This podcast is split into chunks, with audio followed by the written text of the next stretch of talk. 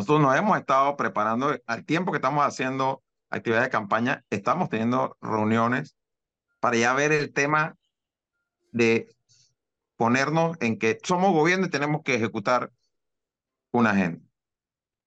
Hay temas en agenda digital de procesos que ya está levantado todo para poder digitalizarlo y que dejen de ser de procesos presenciales, que este gobierno no ha tomado la decisión de ejecutarlos. Pero, señor Blandón, con este tema de, ejecución de gobiernos, si usted llegara, eh, si su nómina llegara a la presidencia, aquí hay una realidad, hay muchos temas que en los primeros 100 días se tienen que tocar. Son temas muy controversiales, estamos hablando del agua, la caja del Seguro Social y obviamente eh, los embalses de Río Indio, donde hemos visto, y aquí hemos sido muy críticos de la poca ejecución que ha tenido este gobierno, básicamente de no discutir estos temas, porque como creo que el gobierno dijo, si la gente de las comunidades de Río, Río Indio se opone, no vamos a hacer nada. Pero también vimos que en la discusión de la mina, la discusión se contaminó porque había un grupo de personas que tuvieron el país cerrado por casi un mes. ¿Cómo ve su gobierno que vamos a poder como sociedad tener todos estos debates que son importantes cuando tenemos fuerzas que han agarrado mucho poder que cierran un país de la noche a la mañana cuando no les gusta algo? Digo, esa fuerza agarró, no, no fue de la noche a la mañana, María Cristina, fue después de un proceso de desgaste de un gobierno por cuatro años. Los últimos dos esto, años. Esto no, esto no, surgió de repente, esto fue la acumulación de cuatro años de frustraciones, de decepciones y de un abandono total de la dirección del país por parte del presidente de la República. Entonces, cuando tú pasas la elección, se abre un nuevo capítulo, hay un compás, que cada vez es más corto, eso sí, de, bueno, vamos a, vamos a darte vamos a tener vela, pues dale, pues, demuestra. Entonces, lo que estoy diciendo es que nosotros no podemos esperar el primero de julio para empezar a demostrar. El 6 de mayo ya nosotros tenemos que estar tomando decisiones, y lo reitero, esto es algo que, no, estoy diciendo lo que yo pienso solamente, es lo que hemos hablado, Rómulo y yo como equipo. Tenemos que empezar a tomar decisiones, de las primeras de ellas hacer el acercamiento a las calificadoras de crédito y a los mercados internacionales para que puedan darnos ese compás y, y, como quien dice, ese voto de confianza al nuevo gobierno para que podamos llegar al primero de julio y tomar decisiones y que ellos entonces decidan después si nos quitan o no el grado de inversión, porque lo que pasa, para que entendamos, que hay una posibilidad de que nos quiten el grado de inversión antes del primero de julio. En octubre no porque así el grado de está esta situación. En ah, octubre, en, el, en, octubre hacen la, la, revisión, pero ¿qué ah, hacemos? Pero, pero ¿qué hacemos con los grupos internos que, están, que se han, se han, bueno, tienen la fuerza para crear caos? Y es un poco lo que hemos visto, ¿no? No solamente con el tema de la minería, también lo vimos sí, con... pero yo, ah, mira, realmente yo no siento eh, que eso vaya a ser un, un tema que vaya a reaccionar de la misma manera al inicio de un gobierno que como se reaccionó al final de un gobierno. Todo depende de, hombre, claro, si el gobierno llega y dice, vamos a subir la edad de jubilación y vamos a reabrir la mina y no sé qué, pues ya, pues tú, tú es que tú te quieres caer. ¿Me explico? eso no es lo que nosotros nos estamos planteando. Entonces, pero nuevamente hay que tomar una serie de decisiones de reducción de gastos, de eliminación de privilegios, de transparencia en la gestión pública de quiénes vas a designar en tu equipo de trabajo que generen confianza en la población. Claro. Entonces, ajá. No, no, doctor José Isabel, lo que pasa es que el tiempo apremia y yo no quiero dejar de preguntarle por, por un debate que tuvimos acá hace algunos días, sobre todo por un tema de feeling, de feeling que me han comentado a lo interno del partido y que yo observé eh, en el lanzamiento de campaña de Willy Bermúdez, cubriendo para esta emisora. José Isabel Blandón no estaba presente allí porque estaba en Chiriquí. Eh, entiendo que estaba en Chiriquí o estaba en el interior dándole o, terminando de hacer esta, esta coalición con una fracción del Molinera. Y hay quienes dicen, incluso el profesor, yo no entiendo que hacía la coalición allá con esta pequeña fracción de Molinera y no dándole apoyo al segundo cargo eh, de elección popular más importante de Panamá. ¿Existe una contradicción frente a la prioridad que tiene José Isabel Blandón eh, al interno de la campaña? No, para nada. Yo estaba acompañando a, Willy en varias otras actividades. Ese día, lo que pasa es que los fines de semana usualmente en las campañas son en el interior de la República. Correcto. Porque es más fácil hacer actividades en la capital en día de semana. Un tema de mera logística de, de movilización, de lograr que la gente vaya en el interior es más difícil. Esas son las cosas que yo le digo a, Gonzalo, que digo a, Gonzalo que en la vida política de este país hay cosas que han cambiado, pero hay cosas que no han cambiado y no van a cambiar. Y esa es una. las campañas utilizan el, fin de semana para ir al interior y los días de semana acá en la ciudad. Pero, don José, no, pero espérate. Gonzalo, déjame responder la pregunta. Nosotros el domingo ese, no es que estábamos en Agua Dulce, en, en, en Veragua, porque en Veragua eso fue en la mañana, al mediodía. Nosotros fuimos de ahí al lanzamiento de campaña del alcalde actual de Agua Dulce, uno de los dirigentes más importantes del partido panameñista en el interior de la República, que para nosotros, como estrategia y como realidad, es donde la alianza es más fuerte en el interior de la República. Tuvimos un acto de más de 3.000 personas allí, con el alcalde actual de Agua Dulce, candidato a la reelección y candidato a diputado. Y después fuimos a la Feria de la Chorrera, que ese día cerraba y no habíamos ido antes. Y ya o íbamos ese día o no íbamos.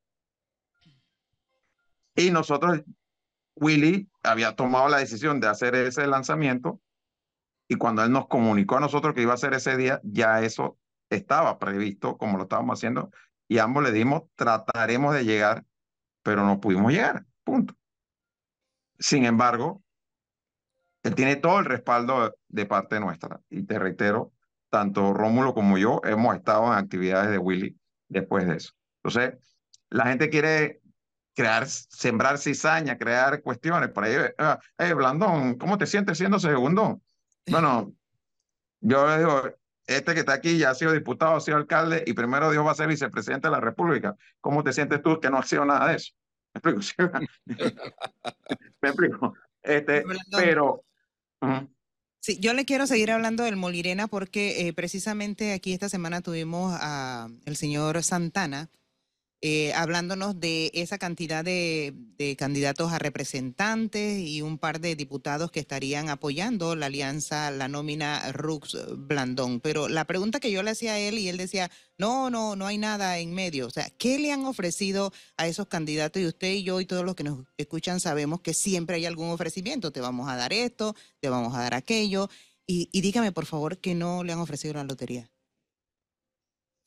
No, no, no, no. Mira, es que yo te digo, y en eso hemos coincidido eh, tanto Rómulo como yo, en que ninguno de los dos, nosotros no somos amigos de tomarte la leche antes de ordeñarla.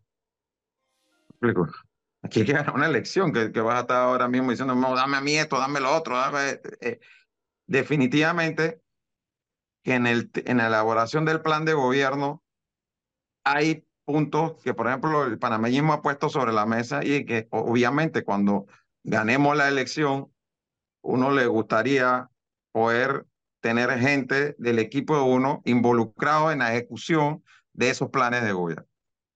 Pero de ponernos ahora a discutir qué es el ministerio, qué instituciones toca, eso no es ni el momento, ni es la manera de hacerlo, porque reitero, los desafíos a los que se va a enfrentar el próximo gobierno son tan grandes que la selección de quién, el equipo que te va a acompañar, debe mandar desde el principio un mensaje de, de esperanza y de confianza al pueblo panameño, de que las cosas se van a hacer bien y de que las cosas realmente van a cambiar, que no es solamente un eslogan. Claro, pero la lotería no debería ser ni antes ni después de ganar si llegan a ganar.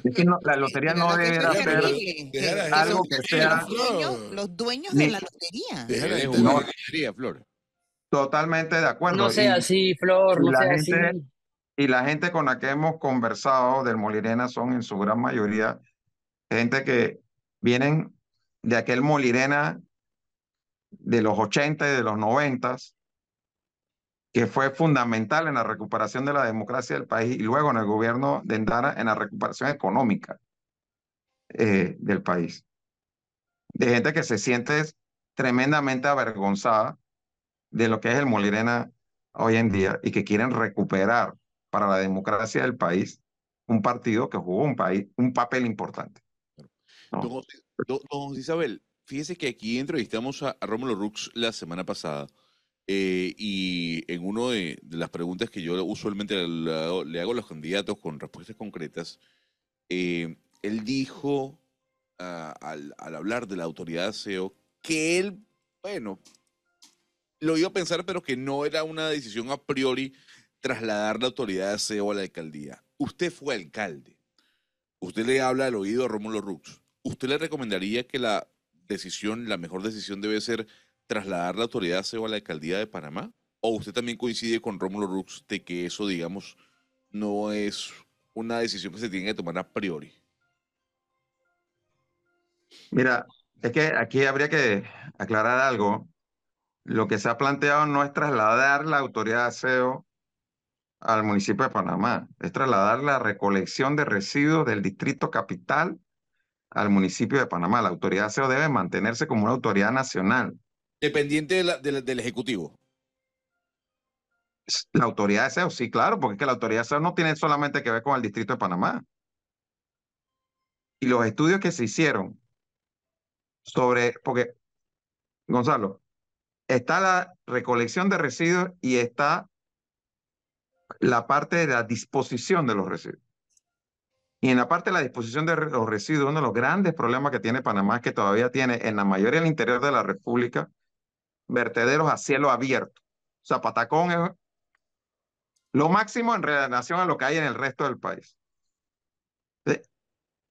cerrar esos vertederos a cielo abierto para reemplazarlos por plantas de tratamiento de residuos, que es lo que sería lo ideal. No va a poder hacerlo un municipio en el interior de la República, lo tiene que hacer una autoridad nacional, porque para que esas plantas de tratamiento sean rentables y sostenibles económicamente hablando, tienen que manejar economía de escala y tendrían que ir hacia una planta de tratamiento de residuos, los residuos generados en varios distritos al mismo tiempo, para que, reitero, haya esa sostenibilidad de la planta. Entonces, eso no es una decisión que se pueda poder tomar a nivel local, sino es una decisión que se tiene que tomar desde el nivel nacional y la inversión tiene que venir del gobierno eh, central por el monto inicial de la inversión. Entonces, para eso tiene que mantenerse la autoridad de aseo. ¿Me explico? Entonces, nosotros nunca hemos estado planteando que se cierre la autoridad de aseo. Lo que hemos estado planteando es que la autoridad de aseo debe dedicarse a lo que debe ser responsabilidad del gobierno central y debe dejarle a los gobiernos locales lo que es responsabilidad de los gobiernos locales. Y en el caso del distrito de Panamá, es el único distrito del país en donde la recolección de residuos no está en manos del gobierno local. Entonces, eh, lo que debe ocurrir es que eso pase a manos del gobierno local. Ah, que no puede pasar el primero de julio de este año, porque tú no vas a decir de la nada, coge Willy, nuevo alcalde, toma, recoge la basura de tú. Y así coge, ya. No, ahí tiene que haber un proceso breve de transición antes de que ya la, la nueva administración del alcalde esté preparada para recibir lo que tiene que ver con la recolección de residuos dentro de la ciudad capital. Eh, sí es cierto, bueno, esta historia, sin duda alguna, eh, Blandón tiene la experiencia para tomar la decisión, o para ayudar a tomar la decisión, es que no puede ser que la recolección de basura en el distrito capital le cueste a todos los panameños de todo el país 68 millones de dólares. Ni es correcto ni es justo. Eso tiene que ser una responsabilidad, como lo es en los otros municipios, de el municipio, pero acá, ah, y ojo, a mí no me interesa que el municipio recoja un papel de la calle. Espero que sea para que el municipio a su vez eh, privatice, o si no quieren usar la palabra privatización, concesione el proceso de recolección de basura. Y sí, tiene que haber un ente rector para todo el país, pero que obviamente ese ente rector no le va a costar al Estado 68 millones como cuesta la autoridad de aseo. Y ese ente yo rector va a quisiera- decir la forma de recoger la basura en el país y la disposición será esta, aquella y la otra, pero no como nos está pasando ahora. ¿no? Sí, yo, yo tengo que retirarme a una reunión, pero antes de eso, no quisiera desaprovechar la oportunidad para mencionarles que esta semana, eh, en representación de la nómina, tuvo una reunión con eh, la responsable de Google para América Latina en materia de educación, para ver buenas prácticas en países de la región, por ejemplo, la que se ha hablado mucho aquí en Panamá, que es la relación de El Salvador con Google en materia de educación, y entender lo que se ha estado haciendo en El Salvador y ver la viabilidad de poder aplicar algo parecido en Panamá. Y esos son, por decirlo así, para decirlo en panameño, los mangos bajitos que se pueden eh, ejecutar a relativo corto plazo. En El Salvador, luego de, de la decisión política de llevar adelante ese proceso hacia la digitalización de la educación, se capacitó a cerca de 30 mil educadores en un periodo de seis meses en las herramientas de Google aplicables a la formación docente y a las clases, o sea, a, la educación. Y se que han creado cuentas de Gmail que le dan acceso gratuito a, a herramientas educativas de Google, que en el caso de El Salvador ya van 150 mil cuentas que se crearon también en un periodo muy corto. Eh, y la inversión del gobierno de El Salvador en esta capacitación de docentes, que empezó con 30 mil, pero ya es una cifra muy superior la que ha estado capacitando, más, la, la, más estas cuentas, más el acceso gratuito, es una inversión de 4 millones de dólares. O sea, no es para un ministerio que tiene 3.500 millones de, dólares en este año 2024, no es algo que está fuera del alcance presupuestario del gobierno. Y son del tipo de cosas que lo único que requieren es la voluntad de hacerlas. Nada y más, que pueden... nada más ¿Perdón? recuerdo algo. El, ¿Ah? el, el año escolar ni siquiera ha iniciado y en estos días, Flor, aquí leí una noticia que decía, dirigentes educadores advierten un año 2024 problemático. Tormentoso. Sí, pero mira, yo, yo, yo sé que, mira, yo no tengo el approach, eh, y yo, y, y, y, Flor sabe, yo tuve mucha diferencia en ese tema eh, con Lucy, porque yo creo que lograr uno de los temas más importantes para el país en el próximo gobierno debe ser el tema de la educación. Y el approach no debe ser de salida de que, ah, es que esos gremios docentes son todos los que son y tienen la culpa y yo voy a, al choque con ellos. Cuando le toque No. estar de frente con ellos, se dará cuenta. Y Porque... que me avisas. Ajá, me avisa. No, a mí, me ha tocado, a mí me ha tocado estar al frente con ellos en varias ocasiones. Y yo, De, frente nada más. Blandón fue presidente de la Comisión de Educación. Varias, en, varias ocasiones, ya yo he tenido reuniones con los gremios docentes, porque te reitero, nosotros estamos viendo esto con mucha responsabilidad. Aquí tú, eh, yo, yo he escuchado, aquí yo escuché hace poco a un candidato presidencial decir que él en el primer mes de gobierno, no, ya no que iba a convocar la, la constituyente, iba a cambiar la constitución, y que en el primer mes ya iba a haber un cambio en la constitución para reducir el tamaño de la asamblea a 30 diputados porque es alguien que está diciendo lo que la gente, lo que él cree que la gente quiere escuchar. Es una propuesta irresponsable y además una mentira. Me explico. Porque explícale tú a la gente que cuando tú hablas de, de una asamblea de 30 diputados, quiere decir, por ejemplo, que la comarca Cunayala y la comarca Nove no va a tener, la Nove que tiene tres diputados hoy en día, no va a tener tres diputados, va a tener uno. Dile. Explícale eso. Que sí debiera ser, porque tienen más diputados de lo que, tienen, de lo que representan electoralmente. No, señor. La comarca Nove Buglé tiene más votantes que provincias como Herrera y Los Santos. Entonces quítaselo a Herrera y Los Santos, pero deja la comarca con sí, uno. Pero es que cuando tú hablas de 31, de 30 diputados, tú estás hablando de quitarle representación en el órgano legislativo a sectores importantes del país. Por eso Sí, nosotros... Pero porque- aquí porque- también ah, hay, ¿Por qué dices hay- 30? Ah, porque nosotros No, hemos dicho que 50 y pico. no, No, es que esto no no es una si la- cuestión de... Yo no sé si es 30, yo no sé si es 50, lo que digo, pero también la realidad es que en Panamá tenemos de los circuitos electorales más, más pequeños en números de votantes en toda la Ah, región. no, claro, pero lo que quiero decir es que Una reducción en es- debe ser Panamá importante. nosotros siempre hemos estado planteando dip- eh, diputaciones provinciales y comarcales, volver a lo que había antes de la dictadura. Y antes de la dictadura, la Asamblea tenía cincuenta y pico diputados nacionales, Bueno, electos provincialmente. Pero de ahí a que tú vengas aquí en, en, en un tema como que si estuvieras en un mercado persa diciendo, ¿cuánto te estaba diciendo ya 50? Yo voy a proponer 30. ¿En base a qué estás proponiendo 30? ¿Me explico? Ah, que tú estás diciendo que en el primer mes va a iniciar el proceso de, un, eh, de constituyente. Sí, porque en el primer mes no aprueba una nueva constitución. Entonces tú dices, ah, no, él lo va a hacer en el primer mes, va a convocar el constituyente. Yo voy a tener el cambio constitucional aprobado en primer mes. ¿De qué? ¿Qué paja estás hablando? O sea, de- de- de- que- que- ¿quién- en, qué- en- en quién va a lograr aprobar un cambio constitucional en un mes? sí, que, que- que además subir la cifra de diputados o bajar la cifra de diputados no es una garantía que el asunto funcione. Son Sí. otras con- las consideraciones para que funcione el legislativo. Don José Blandón, muchas gracias como siempre por darnos este tiempo. no.